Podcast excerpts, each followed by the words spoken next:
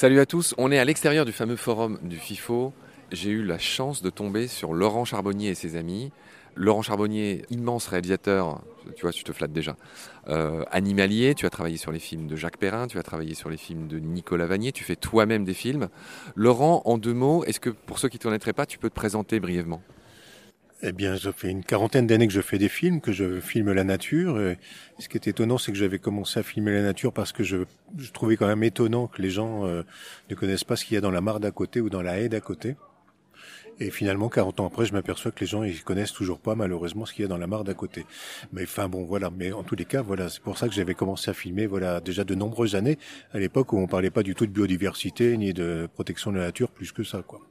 Alors, euh, ça fait un peu rêver quand même ton CV. Euh, Jacques Perrin, t'as filmé les... quel film? Est-ce que tu peux raconter brièvement tous ces grands films sur lesquels tu as travaillé, puis peut-être les, je sais pas, les souvenirs les plus marquants de chacun? Ça va être long, hein, parce que pour Jacques Perrin, pour le peuple migrateur, euh, j'ai pris l'avion 52 fois en 3 ans pour aller filmer les oiseaux un peu partout sur la planète. Ton bilan carbone n'est pas excellent, Laurent Non, non, non, il est même euh, catastrophique, mais en tous les cas, donc c'était une demande de Jacques Perrin. Pour le film Océan, j'ai travaillé aussi, comme Philippe et Martine. On a travaillé également sur les saisons, enfin bon, etc. Et en fait, les très grands souvenirs, c'était des rencontres à chaque fois euh, dans des sites absolument exceptionnels, puisqu'on avait la chance de travailler dans des réserves naturelles complètement fermées. Quand on est allé au Galapagos, j'étais avec Philippe pour le son, et nous étions euh, sur une île où personne n'avait mis les pieds depuis 15 ans. On avait eu une exceptionnelle autorisation, euh, parce que c'était évidemment un film de Jacques Perrin, et pour aller filmer les iguanes qui ouvrent le film Océan. Alors, tu, as mentionné euh, tes amis. Euh, il y a eu une blague, c'est dommage, juste avant que j'appuie sur le bouton REC concernant Philippe. Philippe, le complice, un des complices de euh, Laurent. Donc la blague que tu, récurrente te concernant, c'est que tu es un preneur de sang non, c'est moi qui ai inventé cette stupidité. Mais tout à l'heure, une personne que, j'accompagnais m'a dit Vous êtes donc un idiot naturaliste. Elle s'est un peu emmêlée les pédales. Au lieu d'audio naturaliste, elle t'a dit idiot naturaliste. je retiens ça. Oui, oui. Donc euh, j'ai dit oui, bien sûr. Je suis un peu niais puisque je travaille dans le cinéma animalier. On est tous un peu niais dans ce métier. Alors tu, tu, es avec ton chien qui est très calme, qui est très gentil. On va peut-être dire son nom quand même par politesse. Euh, oui, sans se vexer. Elle s'appelle Nora. C'est une chienne chapelle douce de 5 ans. Bon, cher Philippe, on a la chance de t'avoir avec nous. Euh, qu'est-ce que tu conseilles? Euh, Comme tu sais, il y a beaucoup d'étudiants de l'IFCAM dans ce festival. Il y a beaucoup d'amoureux de, bah, du vivant, mais aussi des jeunes qui demain vont aussi faire des films. Qu'est-ce que tu, toi, qu'est-ce que tu as envie de leur, euh, je sais pas, leur dire en une phrase ou deux, le, résumé de ta carrière en quelques phrases. Enfin, je veux dire, qu'est-ce que as, le conseil principal que tu as envie de donner pour ceux qui aiment la prise de son? Ben, d'abord qu'ils en fassent, parce que c'est malheureusement un, domaine qui est assez peu utilisé. Maintenant, il n'y a plus tellement de place dans les documentaires, en tous les cas télévisuels, pour des ingénieurs du son. On se débrouille pour faire euh, du son comme on peut, et c'est après en post-production qu'on essaye de remplir euh, plus ou moins la bande sonore. Donc euh, c'est un vrai problème, parce que nous, on a passé notre vie professionnelle, Martine et moi, à capter des sons d'animaux, puis des sons des éléments, du vent, de la pluie, de tout ça, pour faire l'habillage sonore, essentiellement de long métrage mais aussi de beaucoup de programmes télévisuels. Et maintenant, apparemment, euh, ça paraît très compliqué que les productions acceptent la présence d'un chef opérateur du son. Martine, est-ce que tu peux présenter ton travail? Alors, présenter mon travail. Le travail consiste à capter les sons d'un film de nature, tous les sons en fait qui seront nécessaires à la réalisation de ce film, à la bande sonore de ce film. Ah, ma chère Martine, quelles sont les choses les plus vitales que tu as apprises dans ta vie, peut-être basées sur les premières bêtises que tu as pu faire et, donc les premiers enseignements que tu aimerais euh, en tirer? Une grande capacité d'observation. Euh, Pour faire ton métier, on a besoin d'être, j'enfonce une porte ouverte, un très bon naturaliste. Non, pas forcément parce qu'on peut être accompagné déjà par des naturalistes euh, qui accompagnent le tournage et qui euh, nous expliquent en fait euh, comment ça se passe sur cet endroit, ce site bien précis. On ne peut pas tout savoir en fait d'avance quand on arrive sur un tournage. Donc on peut être accompagné par d'excellents naturalistes. Bien entendu, il ne faut pas forcément être un bon naturaliste, mais il faut avoir le goût de de la nature et le goût d'observation de la faune sauvage. Si on a ce goût déjà, c'est déjà un, un, bon pas, une bonne avancée, une très bonne avancée même.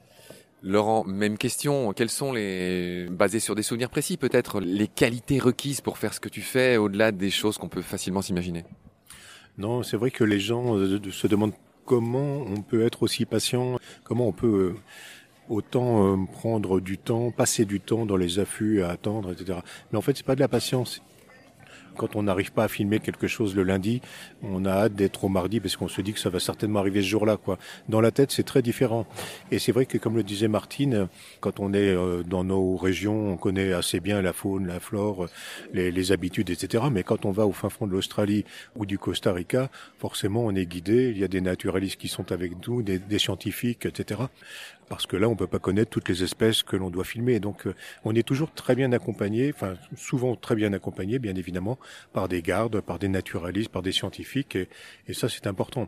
Ensuite, il faut, euh, il faut toujours avoir en mémoire le, ce que demande le, le, réalisateur. Moi, je fais des images pour d'autres réalisateurs, et puis euh, essayer de convaincre les gens sur place, parce que quelquefois, ce n'est pas facile. Quand Jacques Perrin me demande de filmer le réveil des grues du Canada au fin fond des États-Unis, comment on peut être au milieu de 70 000 grues du Canada au petit jour, quoi, sans les déranger, etc.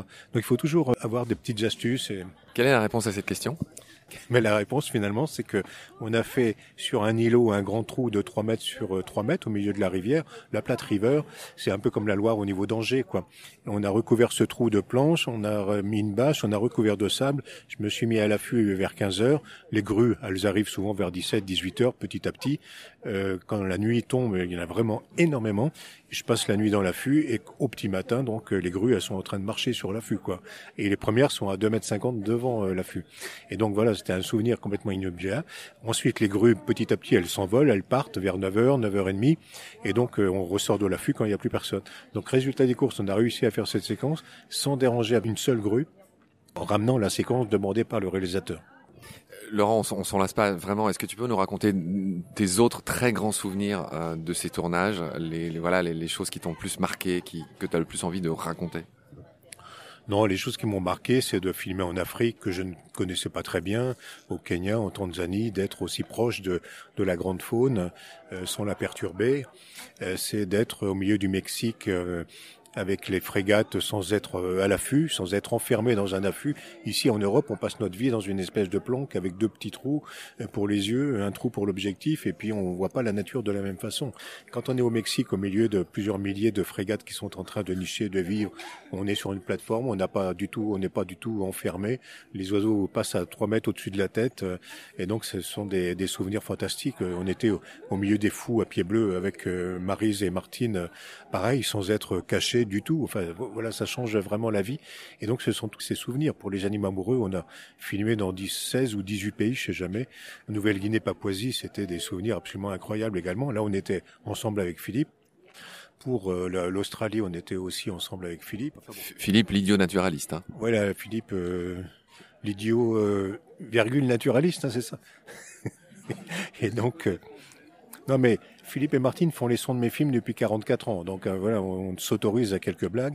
Et Philippe et Martine, ce qu'ils ont oublié de dire, c'est qu'ils ont eu quand même le César du meilleur son pour Microcosmos, parce qu'eux ont travaillé déjà sur Le Peuple Singe, Microcosmos, et puis après tous les autres films de Jacques Perrin. Je suis entouré d'étoiles. Bah merci, bon festival du FIFO. À bientôt, j'espère. À bientôt. À bientôt. À bientôt aussi. Allez, Marise. À bientôt. bah, merci.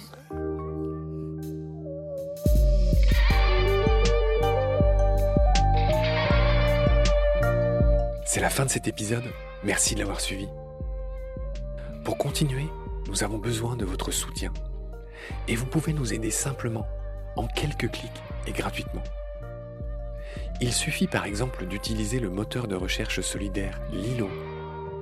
Ainsi, chacune de vos recherches sur Internet générera des gouttes qui seront reversées au projet de votre choix, comme Baleine sous gravillon par exemple. Vous pouvez par ailleurs vous abonner à nos podcasts comme d'habitude, partager les liens, devenir adhérent de l'association BSG ou encore faire un don sur Helloasso ou sur Tipeee. Grand merci par avance. Je remercie tous mes équipiers pour leur aide précieuse. Je vous retrouve bientôt pour de nouveaux épisodes. Et d'ici là, prenez soin de vous et de ce qu'il y a autour de vous. Merci. À bientôt.